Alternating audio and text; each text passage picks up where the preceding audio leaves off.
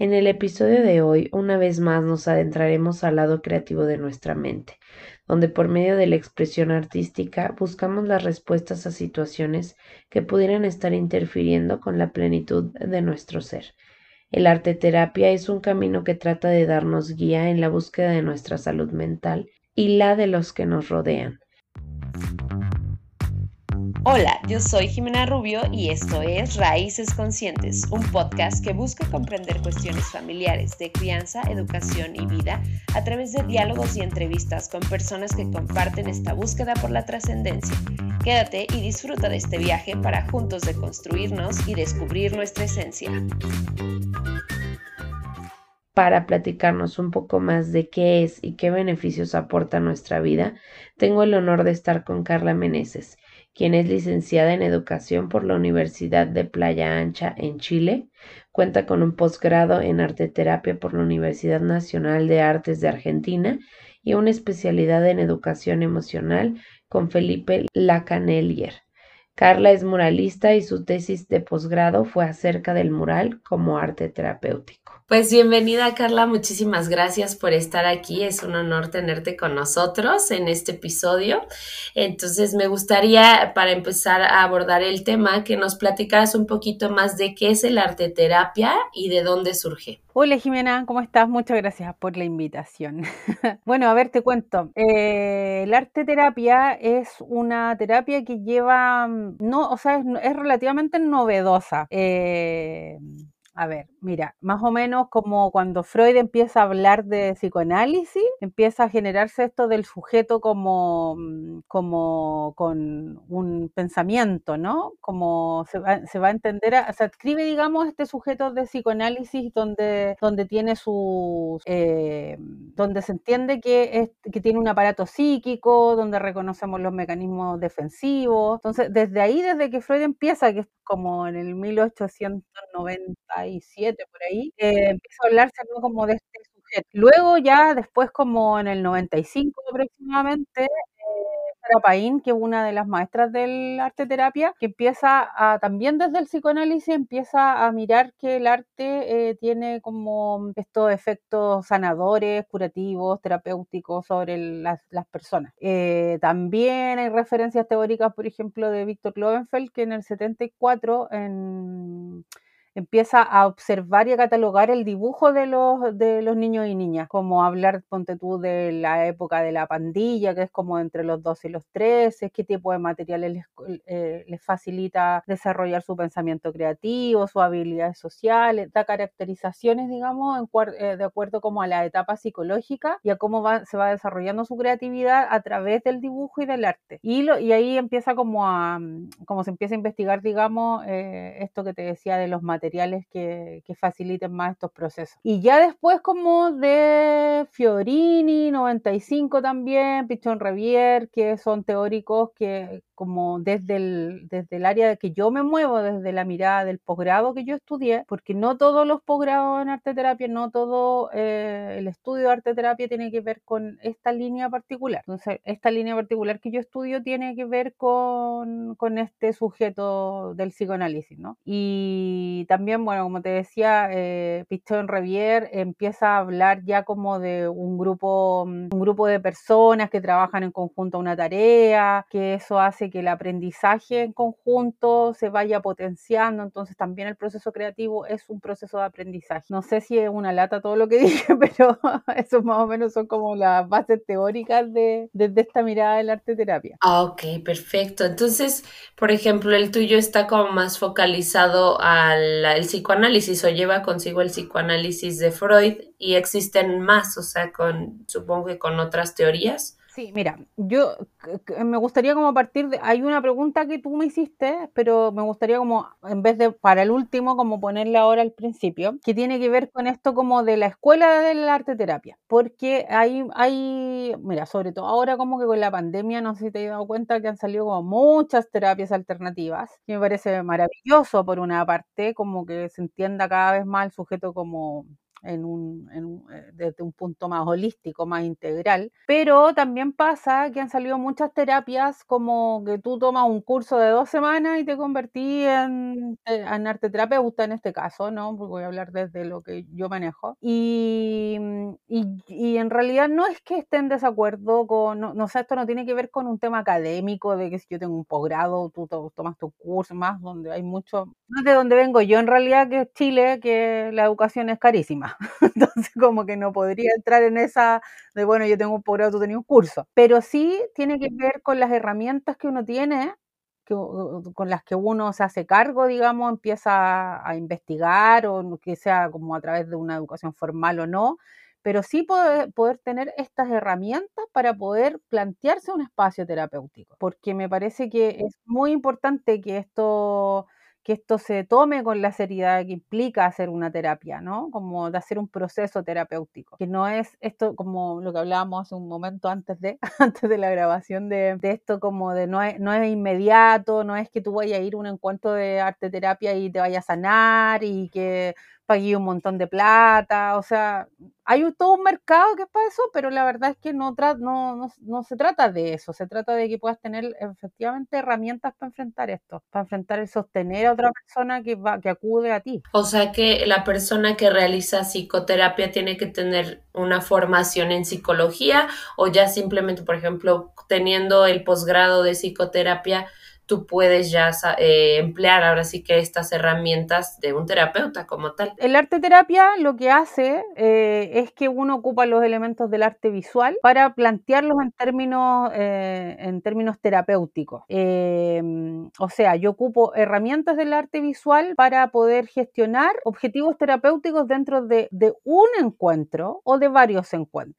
por ejemplo, no sé, vamos a trabajar, entonces son, objetivos terapéuticos como bien sencillos, la verdad, eh, pero que tienen la profundidad de, meter, de, que tú te metes en la psiquis de la otra persona. O sea, que, que, la propia persona va en búsqueda de estos simbolismos que el arte nos entrega eh, para, poder, para poder permitir que aparezca lo inconsciente y a través de esa lectura de lo inconsciente tú puedas profundizar en tu autoconocimiento. No sé si se entiende, siempre es medio enredado. Sí.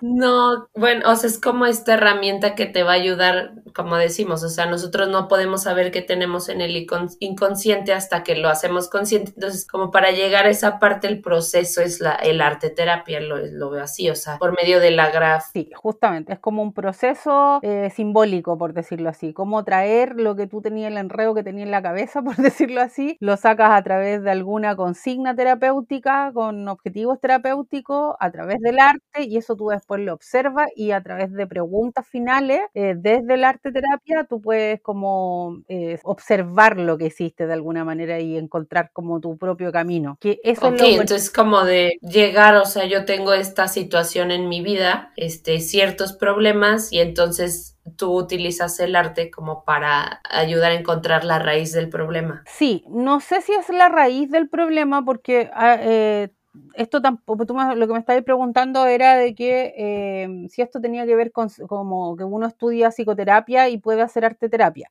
Cuando uno estudia el posgrado de arte terapia, en particular hablo del posgrado porque es lo que yo hice, eh, tiene que ver con personas, está destinado, digamos, a personas que vienen del ámbito de la salud, del ámbito del arte, del ámbito de la educación, porque ya tenemos una base teórica. O sea, ya entendemos un sujeto que piensa, cómo aprende, ¿cierto? Tú que eres maestra también, eh, hay una base teórica, no es como, como que no tenemos idea de cómo funciona una persona y voy y le digo, sí, dibuje y, y estoy diciendo lo que no es, ¿no? Como esto de que, uy, pintaste rojo, a lo mejor tiene que ver con la furia. No, ¿cachai? Jamás uno terapeuta va a, interpretar lo que el otro haga, sino que es como un facilitador. Pero sí, pero sí ayuda mucho, obviamente, tener como toda esta base teórica desde la psicología, porque obviamente es como el puntapié para meterte en la psiquis de la otra persona, que hay que hacerlo como con mucho cuidado, ¿no? Como cuidar ese espacio el espacio del otro. Claro, sí, con el respeto que se debe, ¿no? Ir poco a poco, porque es justo, yo sé que, o sea, el psicoanalista a lo mejor ya tiene este, muchas respuestas acerca de lo que posiblemente te puede estar pasando, pero no te las va a decir así como, ay, tienes que hacer esto, esto y esto y el otro, sino que igual, o sea, poco a poco trata de que uno se vaya dando cuenta y vaya haciendo el cambio en la vida, ¿no? Y porque la terapia psico psicológica, por decirlo así, tiene más que ver con un proceso de la palabra, ¿no? De poner en palabras lo que te está pasando. Eh, en arte terapia también tiene que ver con poner en palabras lo que tú estás viendo de tu obra, por, de tu producción artística. También tiene que ver con esto, porque viene del psicoanálisis, de la sanación a través de la palabra. Pero la diferencia es que tú puedes, tú puedes realizar talleres de arte terapia o, o, mm, eh, o sesiones de arte terapia terapia más cortas, ¿no? Como de una terapia, de, un, de una sesión, digamos, eh, lo puedes hacer sin necesidad de que sea un proceso extenso, sino que tiene que ver más con el objetivo terapéutico. Por ejemplo, yo te invito a ti a participar en un taller de arte terapia que voy a dar X día en tal hora, ¿cierto? Y va a durar, no sé, dos horas. Y yo tengo, y yo te invito a una consigna precisa, te hago, eh, te voy a hacer una motivación en el momento, por ejemplo, presentarte un cuento que tiene que ver con algo que va a llevar a un autoconocimiento tuyo, eh, y eso a través de una producción puntual, que yo sé que ese material va a facilitar poder, poder eh, permitir que aparezca todo esto, tú vas a, a, hacer esa producción y luego yo voy a cerrar donde, tú va, donde yo te voy a hacer algunas preguntas que te lleven a poder observar lo que tú hiciste. Y, pero es puntual, digamos. También existen procesos... Ya con un objetivo. Claro, y también existen procesos que, o sea, también existe un proceso más largo que se puede hacer como,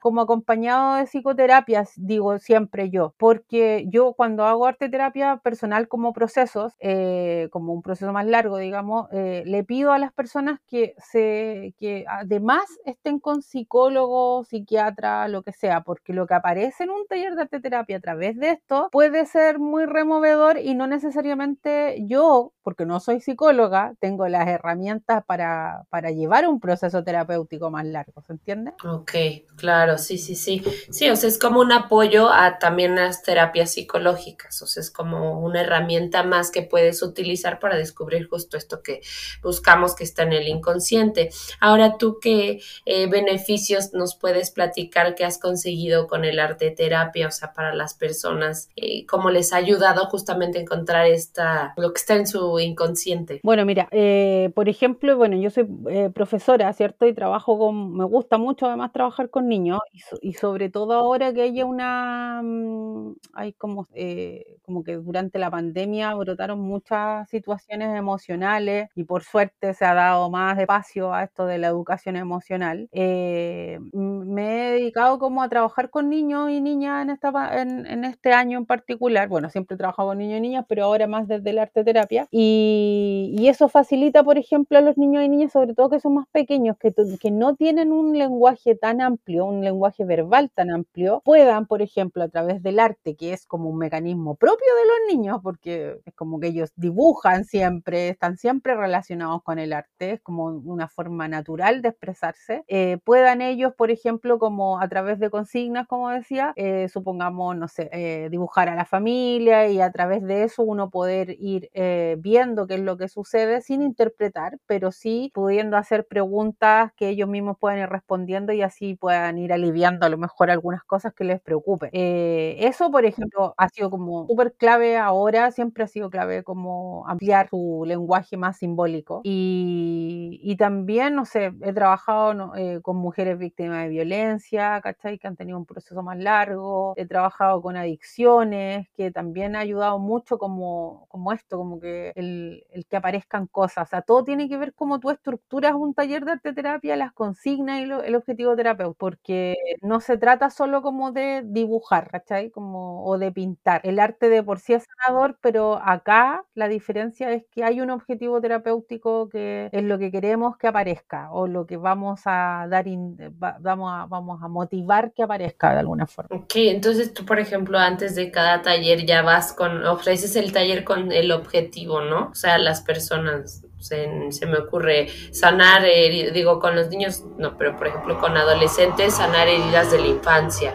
Entonces ya es como el taller justo para eso. Y mira, por ejemplo, yo ahora hasta hace poco estuve trabajando en una clínica psiquiátrica con adolescentes y, y tuve que meterme en todo el mundo de como de meterme bien en qué pasa en una cabeza de adolescente, ¿no? Como cuáles son sus procesos. Y claro, y ahí eh, en, en, el estudio que hice eh, aparecen, por ejemplo, los cambios hormonales y, y, súmale a todo eso, aparte de como de los procesos naturales de, de la psiquis de un adolescente o corporales, por decirlo así, hormonales, eh, también tiene que ver con que están particularmente en un, en un, en un, en un contexto pandémico. Entonces han como acelerado o profundizado un montón de cambios en ello y ha sido súper complejo porque te pillé con, con adolescentes hoy día de 13 años que a los 10, 11 empezaron una pandemia y los tuvieron que encerrar y dejar de ir al colegio y no ver a los amigos y comunicarse solo a través de redes sociales, bombardeados por redes sociales, los papás superados, ¿cachai? Entonces hay como un contexto bien particular y bien urgente también de, de, de, atender.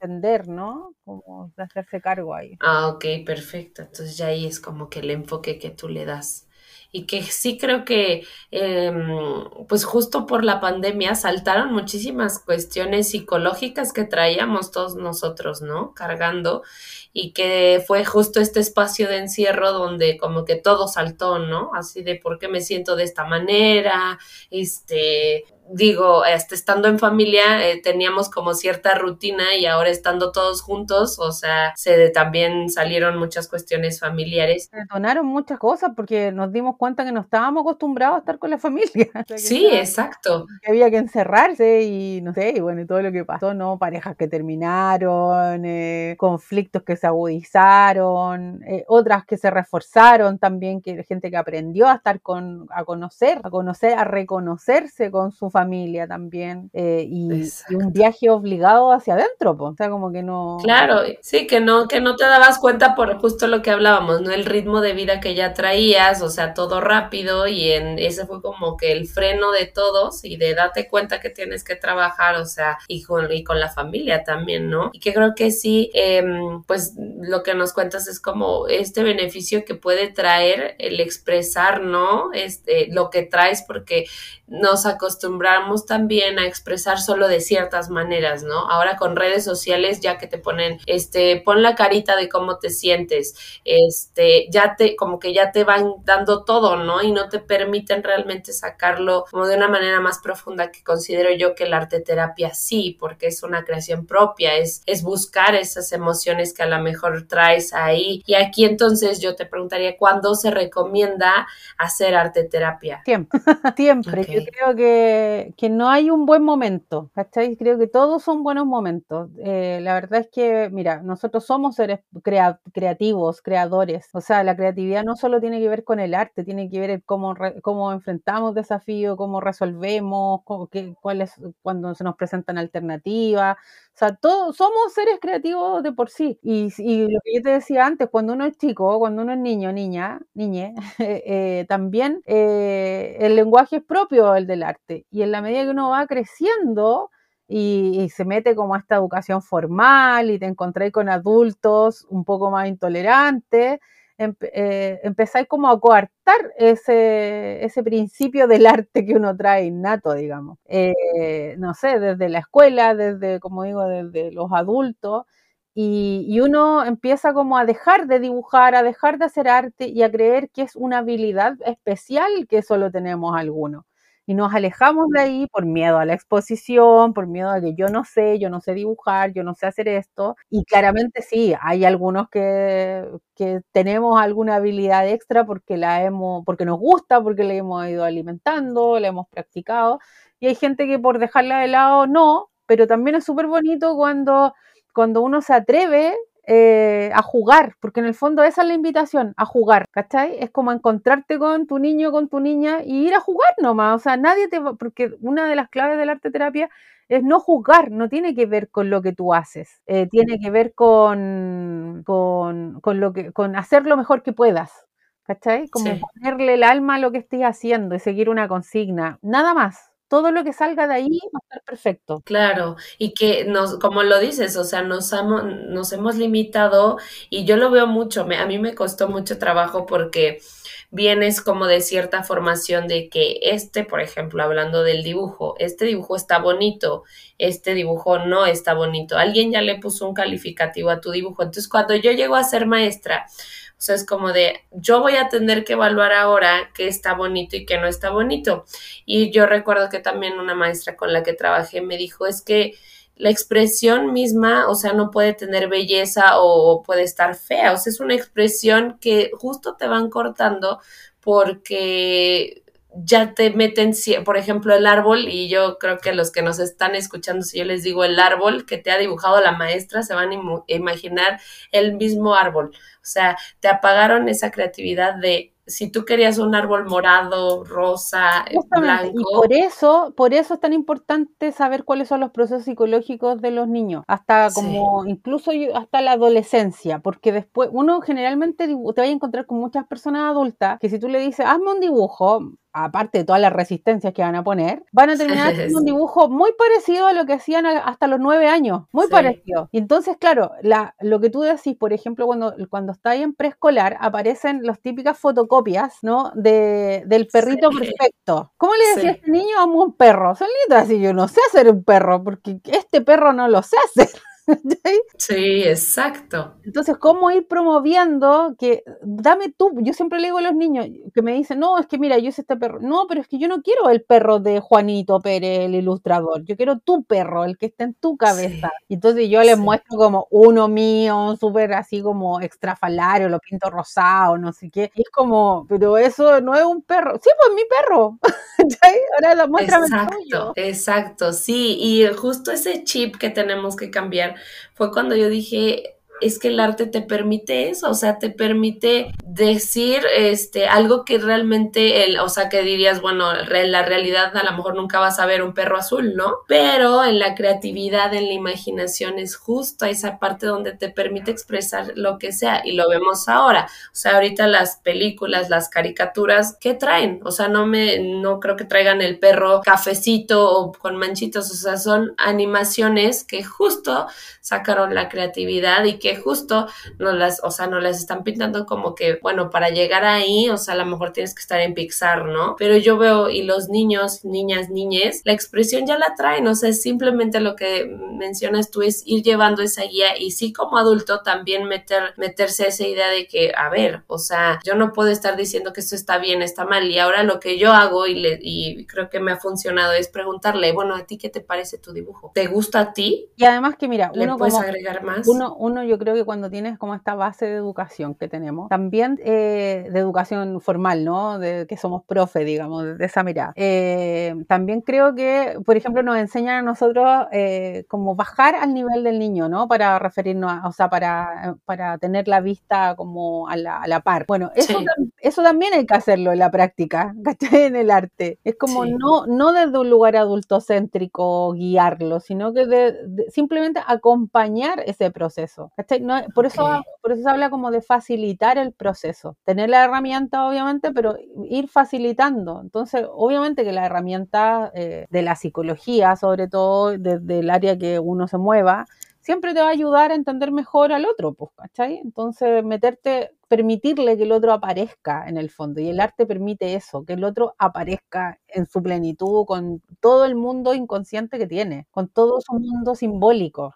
Claro, que para él representa algo y que tú tienes, como lo dices, meterte a su mundo, a, los, sus simbolismos, tratar de que saque, o sea, interpretar, ¿no? Que, que, la persona misma pueda decirte qué quiso expresar, ¿no? Eso, eso es súper importante, como siempre, a través de la pregunta y no de la interpretación, ¿cachai? Ah, obviamente que hay también teorías psicológicas que los psicólogos manejan como ciertas cosas que, pueden aparecer a través del dibujo y también es una herramienta, pero nosotros en este caso, aunque tengamos todo ese conocimiento, no es lo que, nos, no es lo que se hace en arte terapia, sino que tiene que ver con, con dejar que aparezca e ir preguntando. ir preguntando, como por ejemplo, no sé, eh, hay una edad en los niños como entre los 6 y los 7, que a las niñas tú le, que es muy freudiano igual, ¿cachai? Como desde la etapa Electra, por ejemplo, que, o la Edipo, que tú les haces eh, dibujar a la familia y les cuesta mucho, según el género, como dibujar a la madre o dibujar al padre, ¿cachai? Como que aparezca, pero también puedes ir preguntando eso, también puedes ir preguntando, ¿y por qué no vamos a poner a este? ¿Y por qué no? Y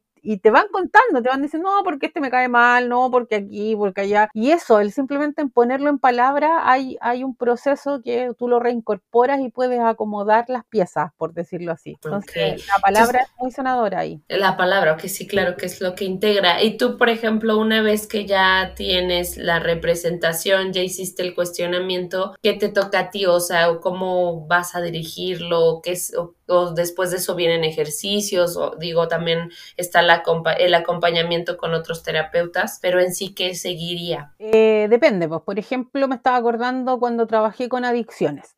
Eh, esto es un proceso mucho más largo, que duró, bueno, no es que tenía un límite de tiempo, yo estuve trabajando un año con ellos, con, ellos y con ellas, trabajaba con, con dos grupos, digamos, eh, binarios igual, pero donde también existían eh, personas eh, trans, pero más allá del género tenía que ver como con el proceso que estaban viviendo.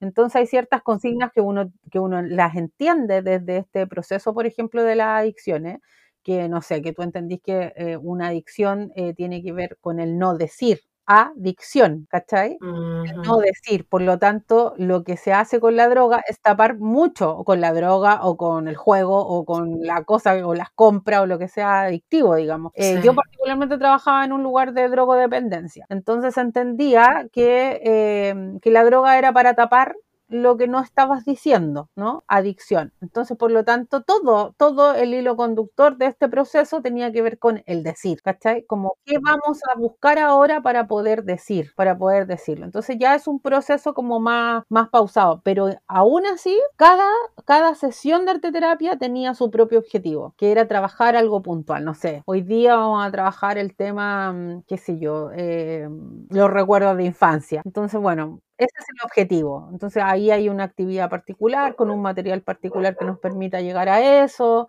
y, poder cerrar siempre la sesión, siempre se cierra con la palabra, o sea, donde hay un espacio abierto donde todos pueden, eh, si es una terapia grupal, todos pueden eh, hablar de lo que aparece. Y además que siempre es más bonito la terapia grupal porque te permite eh, espejarte con el otro también. Como el otro dice y tú decís, uy, sí, a mí también me pasa lo mismo. No, resuena. Sí, resuena. Pero también se puede hacer de forma individual, se hace de forma individual también.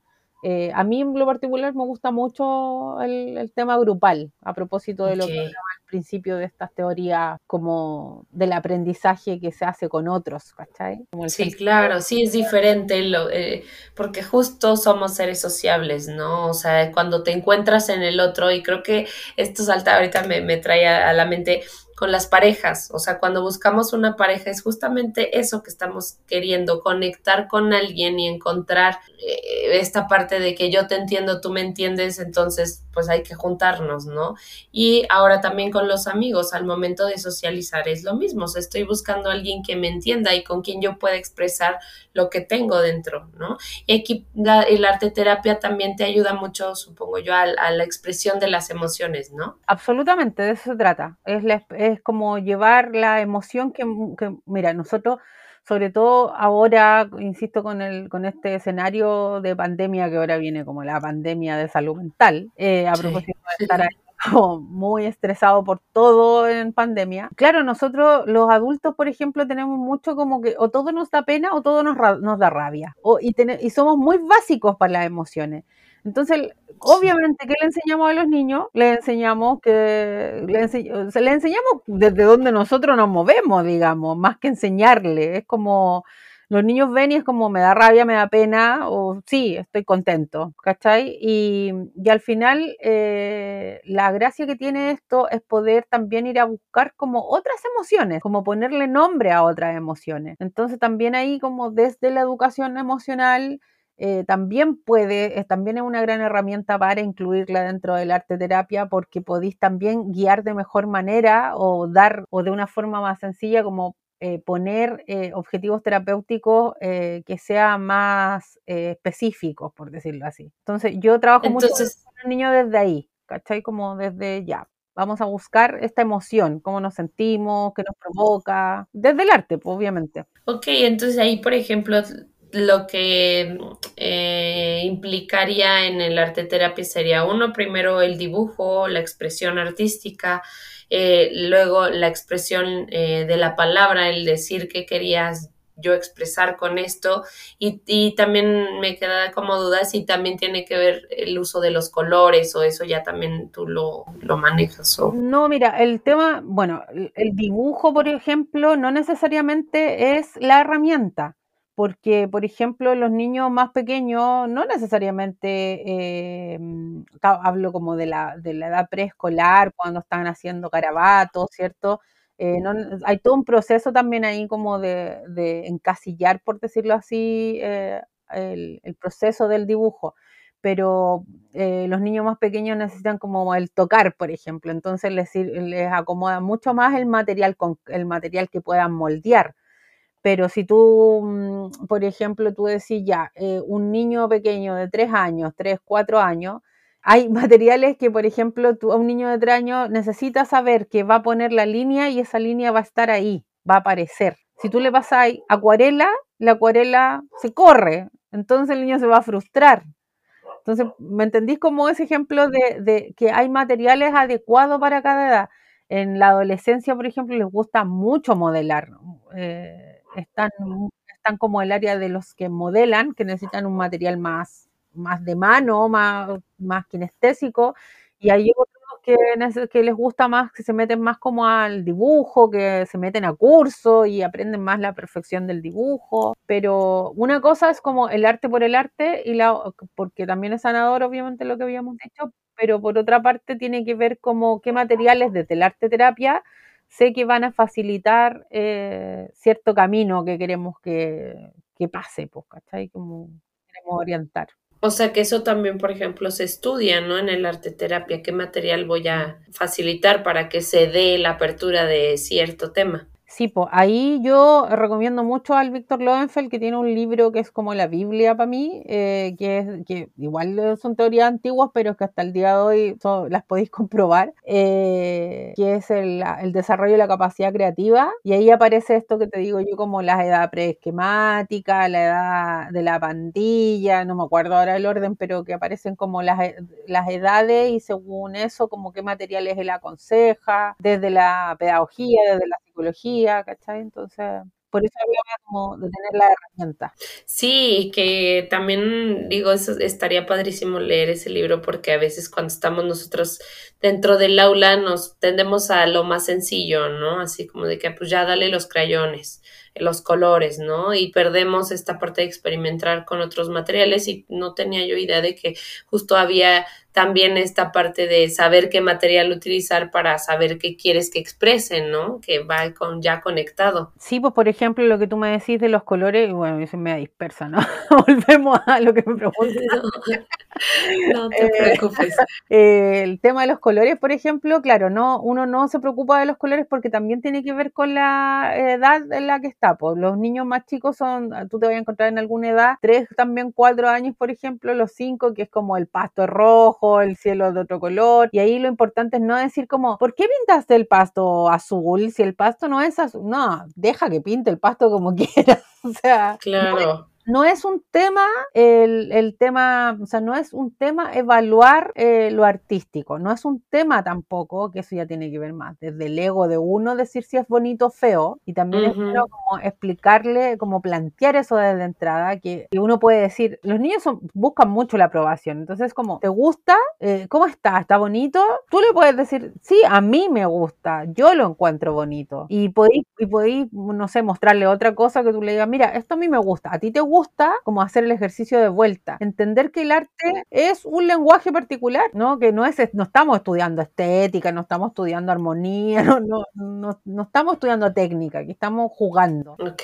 sí, es la expresión y cada quien va a encontrarse o se va a identificar con ciertas expresiones, con ciertos materiales, con ciertos colores.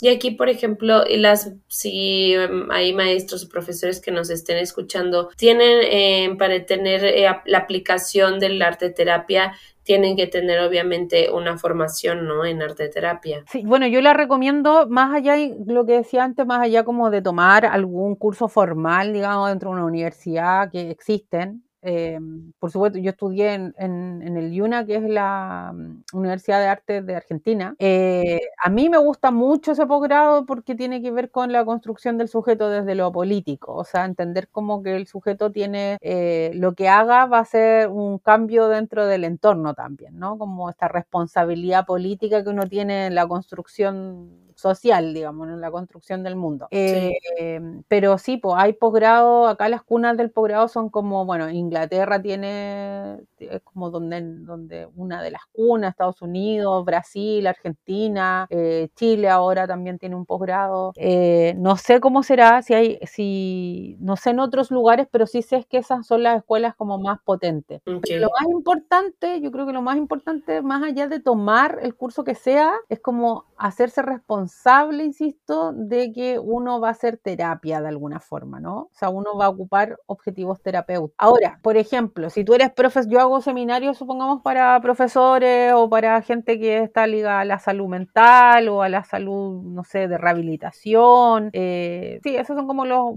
grandes rasgos, así como desde la educación o la salud, eh, que son seminarios donde yo no formo a personas, sino que les doy como eh, las herramientas de introducción a la arte terapia, como que, sepan que esta es una herramienta muy válida. Pero eso también puede, eh, eso también permite con ciertos conocimientos poder hacer em, un taller de arte terapia con un objetivo eh, puntual que, por ejemplo, sea educación emocional, eh, donde tú como profe podís tomar un cuento que hable, no sé, de... Está muy de moda el monstruo de los colores, tuvimos en la pandemia. Y me parece maravilloso que ahora los niños puedan hablar de cinco emociones.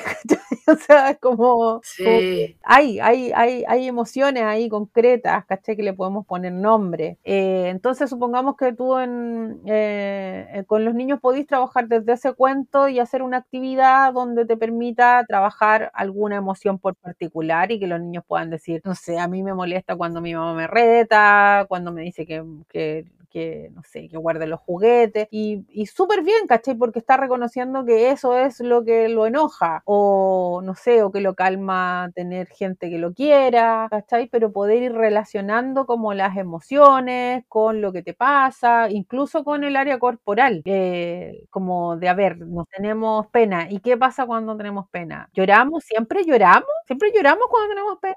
O como, o no sé, o ah, cómo el cuerpo, cómo funciona, que andamos más decaídos, más alegres, estamos más atentos. Como todas esas cosas se pueden hacer, no es necesario estudiar, tener eh, un posgrado, pero sí cuando, sí creo que cuando uno ya va a ofrecer como un espacio más terapéutico, eh, ser muy cuidadoso. Mira, a mí me ha pasado que he llegado a espacios donde me han dicho, no, no queremos nada con arte terapia porque eh, llegó tal persona y, y, se puso a hacer preguntas súper insidiosas y dejó la embarrada, ¿cachai? Como que mm. aparecieron un montón de cosas. Sí, no se hizo cargo de lo que venía después. Claro, y después que te vais para la casa y dejaste.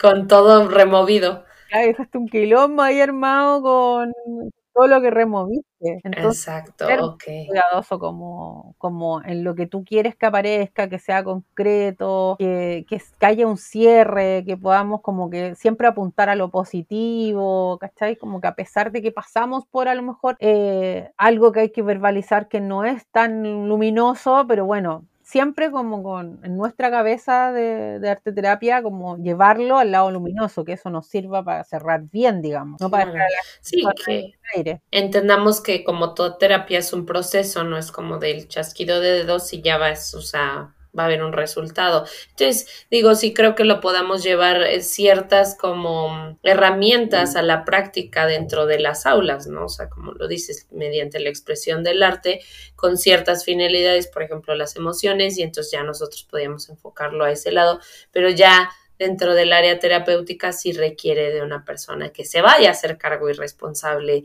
de lo que va a suceder con, con lo que salga o surja después de aplicar eh, el arte terapia. Y aquí, por ejemplo, ¿qué resultados has visto tú em, que se dan en los niños, en niñas, niñas, después de aplicar el arte terapia o de tener este proceso? Eh, ordenar las ideas, que sabéis que yo creo que no solamente pasa en los niños, en, en los niños, niñas y niñas, sino que em, pasa, es como un proceso que nos pasa a todos de alguna forma. Esto de, de poder ordenar, de poder, de, que aparezca la palabra y eh, al aparecer la palabra uno va ordenando los pensamientos y las preocupaciones. Entonces, claro, los niños al no tener un, un lenguaje tan amplio, un lenguaje verbal tan amplio, efectivamente eso los ayuda como, por un lado, ya a a solo expresar a través de la consigna que le das, porque quizás tú no, no puedes cerrar así como, bueno, ahora explícame, porque no lo van a, quizás no lo van a lograr de la forma que nosotros esperamos, eh, pero sí ya solo el hecho de que hagan una consigna muy estructurada y muy concreta, eh, lo van a poder sacar, digamos, de, esa forma pero hay, hay muchas maneras de hacerlo. Es como muy, es tan amplio, es como todo lo que tenga que ver con arte, yo creo que uno lo podría llevar a algún objetivo terapéutico y, y, realizar un, taller de arte terapia, sobre todo porque cuando hablamos de profe, de profesores, también hablamos de un grupo que es muy amplio, no sé cómo es en México, pero acá todavía las escuelas siguen siendo de 40 personas, 40 niños en el aula, lo encuentro terrorífico. Pero, pero claro, ahí podéis, efectivamente, no vas a tener dos horas para que todos pongan en palabra lo que quieran, pero sí podéis, por ejemplo, generar una pregunta final donde, donde ellos puedan expresarlo a través de, la escritura o, el, que quiera compartir el que, el que quiera. Porque me, me saltó ahora eh, una idea que tiene que ver también con que uno en el aula eh, puede tener muchas buenas intenciones de, no sé, de por ejemplo, trabajar la convivencia escolar, pero, pero no nos podemos olvidar de que en el aula también hay conflictos de convivencia entonces, no necesariamente Juanita quiere exponerse frente a los compañeros. nunca podemos obligar a nadie a que hable de lo que hizo o a mostrar el trabajo que hizo, a exponerse en el fondo. O sea, como que eso hay que darlo mucho. Sí, que a veces no, no sabemos, ¿no? En qué momento detenernos. A veces como de, pues tienes que participar y tienes que hacerlo. Entonces es como respetar el, el, momento y dejar que fluya. O sea, cuando la persona, el niño, niña, niña quiera hacerlo, pues que se acerque. No es necesario que todos al final de cuentas eh, lo hagan. O también, por ejemplo, no sé, si eres profe de arte, puedes generar una actividad en particular que apunte a trabajar alguna emoción en particular o algún tema en particular y, invitar al final como una reflexión particular también, ¿cachai? Como a, plantear una pregunta y que no necesariamente tenéis que contársela al resto. O sea, simplemente como ya al plantear una pregunta, uno igual, el cerebro se activa para responderla. Entonces, igual hay un trabajo interno. Sí, sí, que va, que va a salir, ¿no? Y habrá a lo mejor a los que ni les tienes que preguntar y ya quieren decir que, ¿no? Ya quieren sacar o, expresar lo que quisieron representar.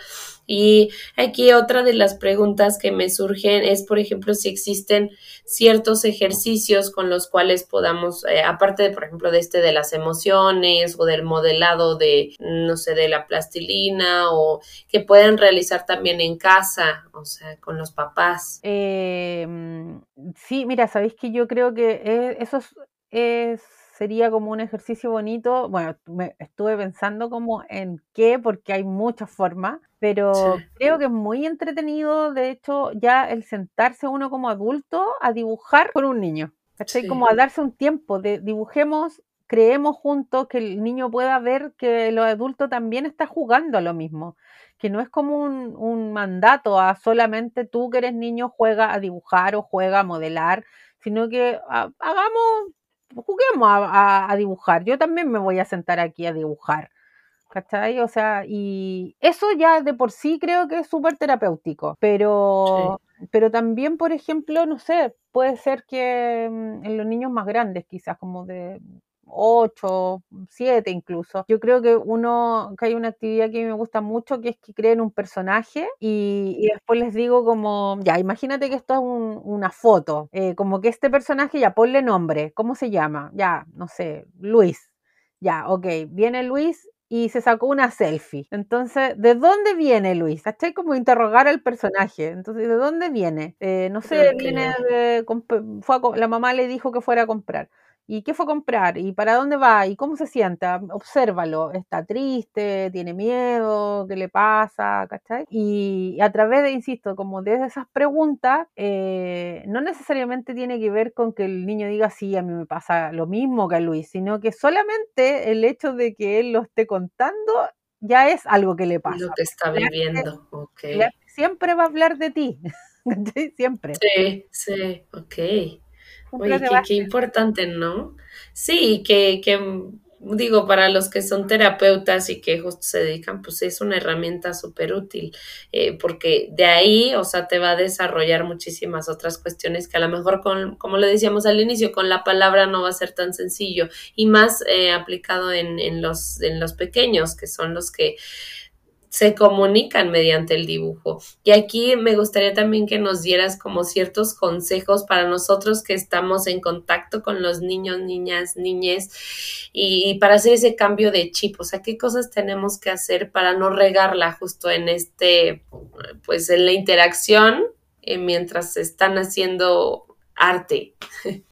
Mira, yo tengo unas reglas que pongo, que, o, lineamientos, por decirlo así, no sé si la palabra regla me gusta tanto. Sí.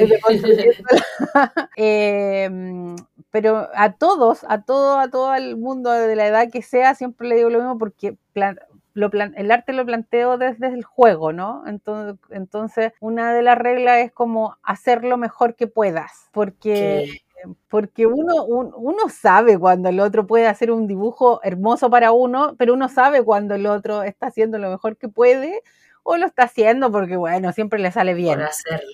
claro.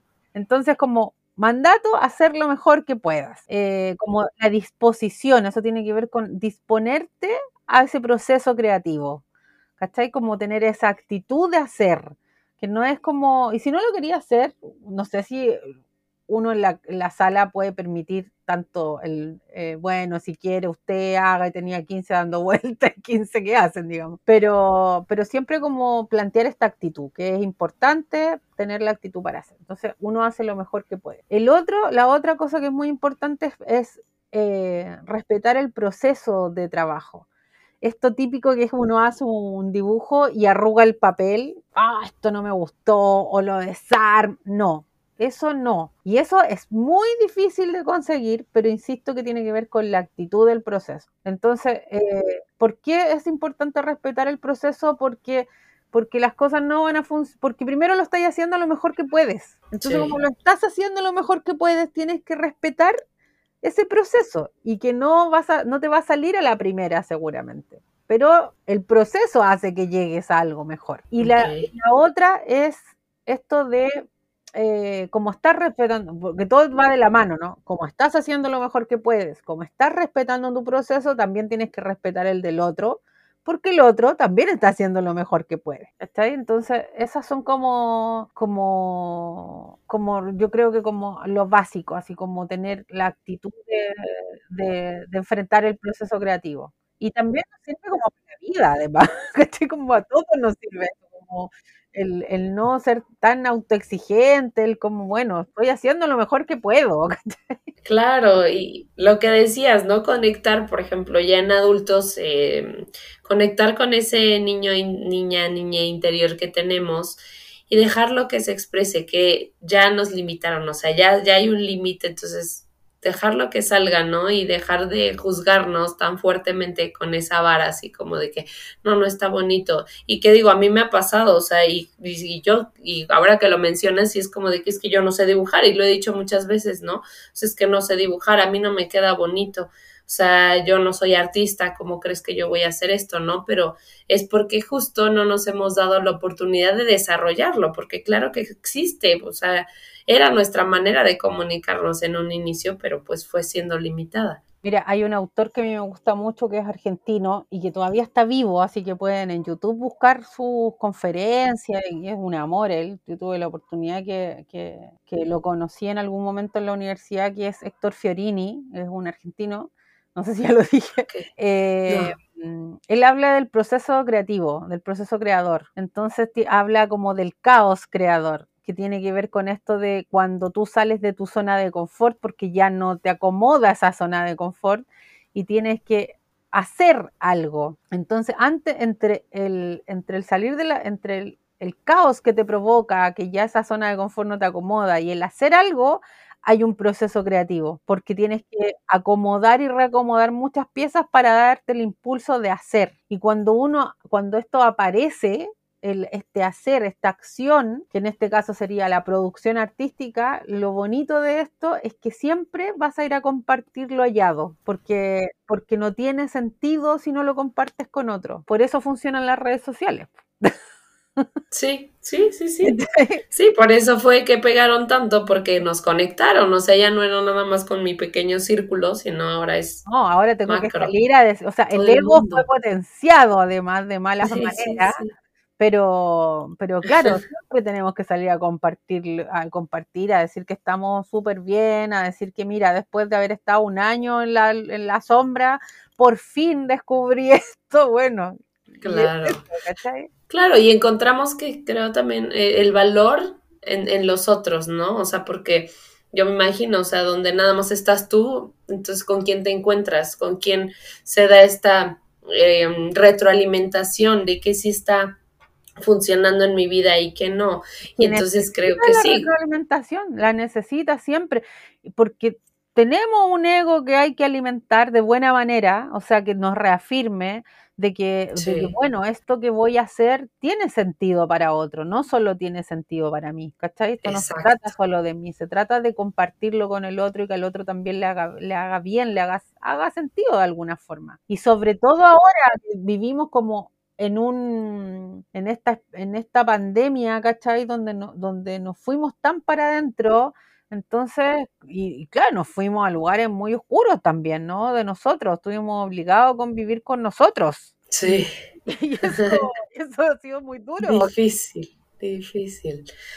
Sí, justo eso es el boom que dio la pandemia, o sea, fue este encuentro y creo que eh, muchos podrán eh, notar que surgieron muchísimos proyectos durante la pandemia porque se dio esta conexión con lo interior, o sea, así como la parte oscura, como la parte que no quería ver, pero justo para poder ver la luz, o sea, yo creo que tienes que ver esa parte oscura y decir, esta es la, expresión de mi ser, ¿no? Aquí está, y surgieron proyectos de muchísimos emprendedores, lo digo porque yo también lo hice, porque nos permitimos. Hay un taller que hago yo, que lo hice varias veces esta pandemia, eh, es de un libro, no sé si lo conoces, que se llama Mujeres que corren con lobos. ¿Lo no.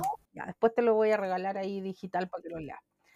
ah, muchas gracias es un libro de una psicóloga junguiana, porque igual, a pesar de que mi formación es desde Freud, igual le meto de todo. porque bueno, no somos solo, solo psicoanálisis, pues claramente, ¿no? Y bueno, y este libro es, un, es como un recorrido, em, bueno, lo que hace, lo, lo, que hace Clarisa Píncola, que es la, la escritora y esta psicóloga, es ir como a buscar los cuentos antes de Disney, digamos, a donde nacen estos cuentos. Y hay un cuento en particular que si lo pusiéramos en, bajo la óptica de Disney sería La Cenicienta, pero eh, en realidad lo que habla este cuento tiene que ver con la intuición. Es un, es un libro igual que está eh, destinado a mujeres, pero en realidad nos invita a todos a descubrir como el lado salvaje que lo tenemos súper opacado nomás, ¿cachai? Por el sistema en el que vivimos. Pero ahí, por ejemplo, me pasó en varias oportunidades porque había que hacer una muñeca que era como para como un objeto transicional para, para observar, digamos, y para poder hacerle preguntas a esa muñeca y en el fondo las preguntas te las estáis haciendo a ti misma. Y sabéis que muchas mujeres que participaron eh, hablaban de esto de, de como no sé cómo lo voy a hacer, pero lo que ya estoy haciendo ya no me hace sentido y tengo que hacer otra cosa. Y, lo que decís tú, aparecieron en eso muchos emprendimientos y, muchos de, mira, no sé, estoy loca, no, no, tengo la plata que tenía antes, pero te juro que esto me hace más feliz que lo que ya Sí, encontrarle el sentido a, la presencia, o sea, a lo que eres, a lo que estás haciendo, ¿no? Que no nos lo dimos porque estábamos enfrascados en no sé, lo que te permite ver el patriarcado, ajá, el capitalismo, y que solo esto te vas a dedicar, y, y que justo yo creo, y no me dejarás mentir, que es lo que quieren, o sea, pagar esa parte creativa para que simplemente como borreguitos sigamos cierto camino y entonces no encuentres todo lo que hay en la creatividad. Por eso es que el arte es tan menospreciado, por así decirlo, dentro de la sociedad. Acá en Chile hace no sé, cinco años se bajaron las horas de arte en la escuela. Se bajaron las horas de arte y las de historia en un país que, es la cuna del neoliberalismo. Entonces, no es casualidad que los, que los países en general eh, no quieran que seas creativo, no den una educación de calidad, ¿cachai? Porque es peligroso, es peligroso que alguien sea creativo, es peligroso que alguien lleve la contra es peligroso que alguien cuestione algo, ¿cachai? Porque no nos sirve, no, no, no, a nadie le sirve que tú vayas a cuestionar, a que te preguntes si eso es bueno o es malo. Haz caso porque a fin de mes tenés que recibir tu sueldo. Exacto. Y el que no vive ahí, mal. Exacto, sí, que justo vemos, o sea, si estudiamos la, el arte, por ejemplo, la historia del arte, vemos que son expresiones de realmente lo que estaba sucediendo como sociedad, que es lo que nadie quiere que pase, o sea, que todo quieren tener controlado. Entonces, lo que yo te permito que veas son ciertos programas, ciertas películas, ciertos noticieros donde ya, o sea, ya págate, esto es lo que estás viviendo y, y no hay más, ¿no? Y no expreses lo que realmente es. No, sé si, bueno, te voy a dar un ejemplo más político, pero eh, tú cachai que nosotros hasta hace poco tuvimos un proceso de cambio de constitución, una constitución que estaba, que estaba eh, hecha bajo los principios del neoliberalismo en una dictadura. Y si iba a cambiar esto, bueno, no la pudimos cambiar porque ganó el rechazo a esa nueva constitución, pero la previa a esa campaña fue una campaña del terror, o sea, tú encendías la tele y era, era increíble porque era como, mataban a como a 10 personas al día en la tele, ¿cachai? Y claro, tú decías, sí, seguro mueren 10 personas en el país al día, de asaltos, de no sé qué. Pero lo que pasa es que ahora lo están mostrando. Entonces te crea una inseguridad y estaba todo el mundo hablando, no, de la delincuencia y que el caos y esto, lo otro. Entonces, miedo, listo, ahí quedamos. Sí. Ya, atrapados hay que elegir muy bien lo que consumimos, ¿cachai? No solo en la alimentación, sino que en la conciencia de todo lo que consumimos, ¿cachai? y por último, Sí, y tratar de, de, perderle el miedo a esta parte de la creatividad, del encuentro con uno mismo, que ya nos apagaron, que justo es nada más quieren un pensamiento lógico, matemático, que en las escuelas solo estamos dando mm, más tiempo a lo que son este lenguaje, a lo que son eh, matemáticas, ciencias, pero artes, este, historia, eh, la expresión, la música, o sea, se apaga y es porque saben, o sea, saben lo que conlleva detrás. Claramente el arte en todas sus expresiones, no solo plástica, ¿no? El arte en todas sus expresiones es lo único que garantiza la libertad. ¿Cachai? Es lo único, porque es conectarte ahí con ese niño que cuando uno era niño no estaba preocupado de nada, ¿cachai? Entonces, sí, sí. Sí, eh, y eso me encanta, porque ellos son, o sea, ellos expresan y uno, y por eso creo que es tan importante este episodio, porque es más que nada para los adultos, porque los niños, o sea, si tú los dejas, ellos libres, o sea, completamente hacen, deshacen, pero el que nuestro papel es de guía, entonces saber cómo guiarlos para no generar un límite, sino más bien esa guía, y irlos, pues sí, encaminando a, lo mejor que pudieran ellos experimentar o vivir. Justamente, claro, porque es una libertad responsable, ¿no? Es una libertad, no se trata de hagamos lo que queramos cuando queramos, sino que hagamos lo que queramos, pero siempre en función de que hay otra persona y que lo que hacemos tenemos que ser responsables en lo que hacemos, ¿cachai? Entonces, eh, el arte nos enseña eso de alguna manera, ¿no? Como que la música, o sea, vivimos, es impensable que el arte tenga que desaparecer y yo creo que eso es lo bonito que pasó en esta pandemia también, que el arte nos hizo sobrevivir a esto, ¿cachai? O sea,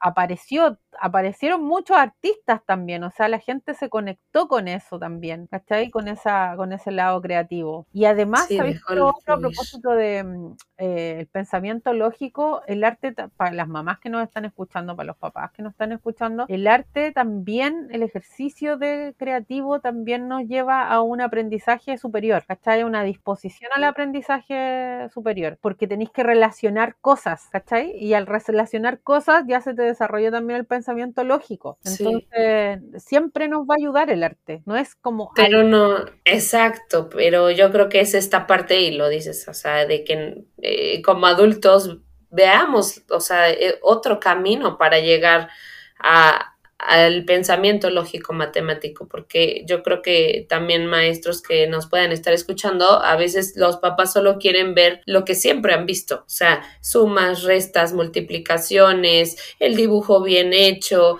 y entonces si yo les muestro a lo mejor una obra artística, tengo que fundamentar bien mi trabajo y, ser, o consciente de que les voy a explicar para que justo también ellos vayan cambiando el chip, que dentro de esa expresión artística también hay pensamiento lógico matemático. y, no, y que también hay un mundo simbólico que hay que respetar, ¿cachai? No, no, no podemos seguir desde el adultocentrismo. O sea, tenemos que, además que sabéis que yo, bueno, yo soy profe y me considero que soy que tengo vocación de profe, que, así como que no, no, no lo digo desde, desde el ego, sino que lo digo desde un regalo que se me dio, ¿cachai? Y, y que cuando empecé a escuchar a los niños como a de verdad habitar ese mundo y a poner atención, tú te das cuenta que los niños nos enseñan tanto, es tan simple todo, ¿cachai? Porque tiene que ver con el vivir el día a día, el, no sé, el estar, el estar aquí ahora, ¿cachai? El disfrutar. Y somos nosotros y en el mundo en que vivimos de adulto que está la ansiedad por lo que va a pasar mañana, más, rato, por lo que tiene, por todo lo que tiene que pasar y no llega. Y en el fondo está pasando todo ahora y no lo estás, no te estáis dando cuenta, ¿cachai? Todo el mundo sí, justo eso es. Verse vacaciones. Y cuando te vas de vacaciones, estás pensando en cómo vaya a pagar las vacaciones. Ay, sí. pero no estáis disfrutando las vacaciones. Nunca estamos en el momento y, y también me surgió ahorita que el arte también es eh, la expresión de la música, del arte del dibujo, también ahorita que está muy de moda la meditación, o sea, eso es meditar también, porque es el adentrarte en ti, es sacar eso que traes y a veces solo tenemos esta idea de apaga todo, o sea, eh, que no escuches nada y concéntrate en ti, pero el arte es un proceso también que te va a ayudar a conectar contigo mismo, que es lo que busca la meditación, ¿no? El vivir el aquí y el ahora y no estar en el futuro ni en el pasado. Sí, sabéis que yo lo que decís todo es súper importante porque cuesta un montón darse un momento para uno y efectivamente hay muchas personas que dicen, eh, no, a mí me cuesta un montón sentarme a apagar mi cabeza, o sea, me cuesta mucho, estoy armando escenarios posibles que nunca van a pasar. sí, sí. cuesta mucho, pero lo que hago o trato de hacer cotidianamente es darme ese permiso para sentarme a dibujar. Y ahí pasa algo súper heavy también, porque uno podría decir, claro, el que dibuja la tiene re fácil, pero no la tenía fácil, porque mira, yo me acuerdo de un ejercicio que hacía cuando era chica, antes del internet, como te decía. Sí que lo, que lo copió de mi papá, que también pinta, eh, porque yo pinto, no te decía que era muralista. Y, y, mi papá recortaba, por ejemplo, las revistas estas de, no sé, de decoración que vienen en los diarios, qué sé yo. Y recortaba como las cosas que le gustaban. No sé, veía un florero, lo recortaba, lo guardaba en una cajita, iba recortando esta pintura, me gustó, ¿cachai? Y después como que aunaba todo este caos creativo y juntaba y relacionaba cosas y creaba otra cosa. Wow. Entonces me pasó algo muy loco porque hace unos pocos meses mi papá llega como, se juro, como si fuera la herencia de la vida. y me trae, pero así un archivo de, de montones de imágenes de revistas que tenía. Y yo, y ahí caí que yo hacía lo mismo antes y que lo hago, sigo haciendo ahora, pero ahora con Pinterest, ponte tú, ¿cachai? Ajá, sí. O con, los mismos compañeros que hacen la, el mismo oficio de uno, que es como, ¡ay, qué bueno, esto me gustó! Pantallazo.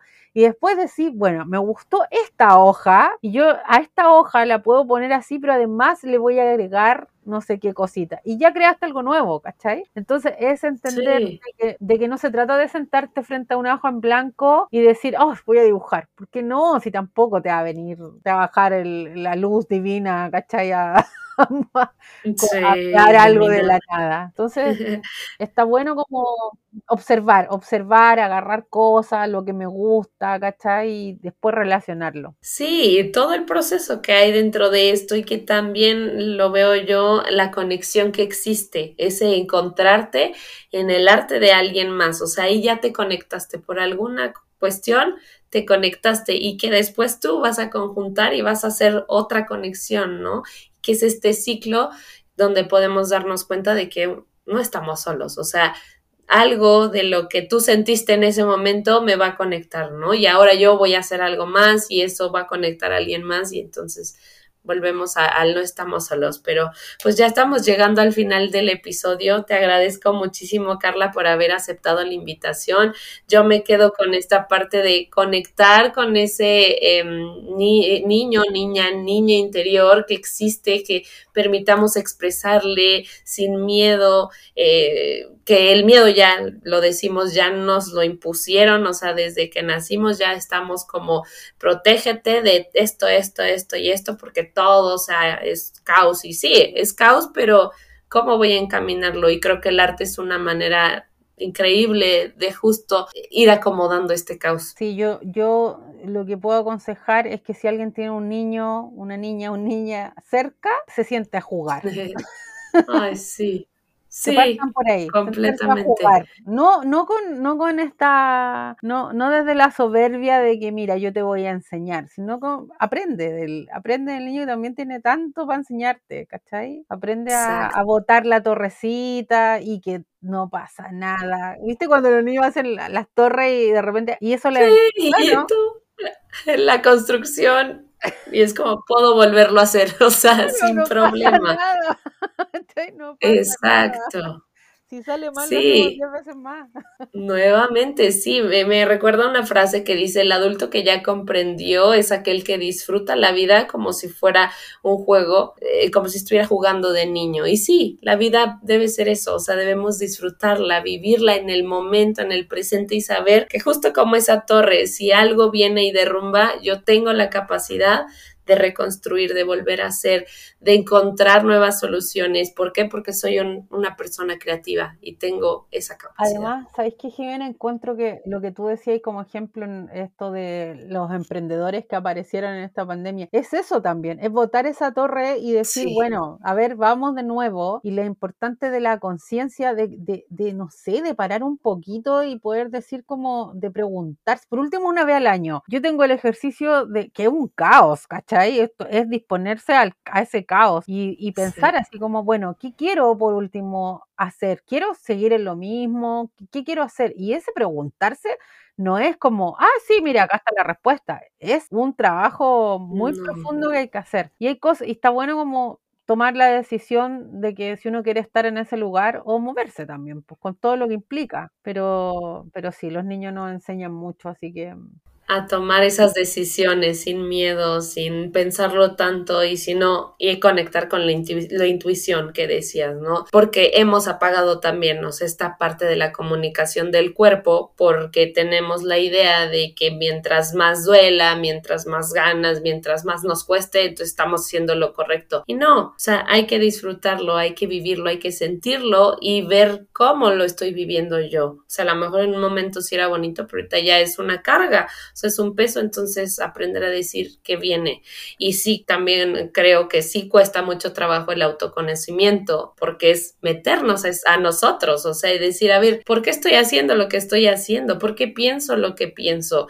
¿Quién soy yo? ¿De dónde vengo? O sea, son muchísimas cuestiones que justo son un proceso, que no es nada más así de que... Mira, yo tengo 43 años y tengo a mi amigo de hace 20 años de la universidad y, y me da risa porque estamos todos como un proceso más o menos parecido, que es que, que el otro día lo conversábamos y decíamos, cuando uno sale o sale de la escuela, de la secundaria, uno cree que está eligiendo lo que va a ser el resto de la vida, ¿cachai? Como ya voy a estudiar esto para, para porque esta es la decisión para toda mi vida. Y sí, pues genial, y lo creí. Pero llega un momento, por lo menos en la etapa que estoy yo ahora, como parece que en la crisis de los 40 y la crisis de la pandemia, que uno dice como, como, a ver, no sé, me quedarán 30 años, y como, y como, y si es que vivir los 30 años, ¿no?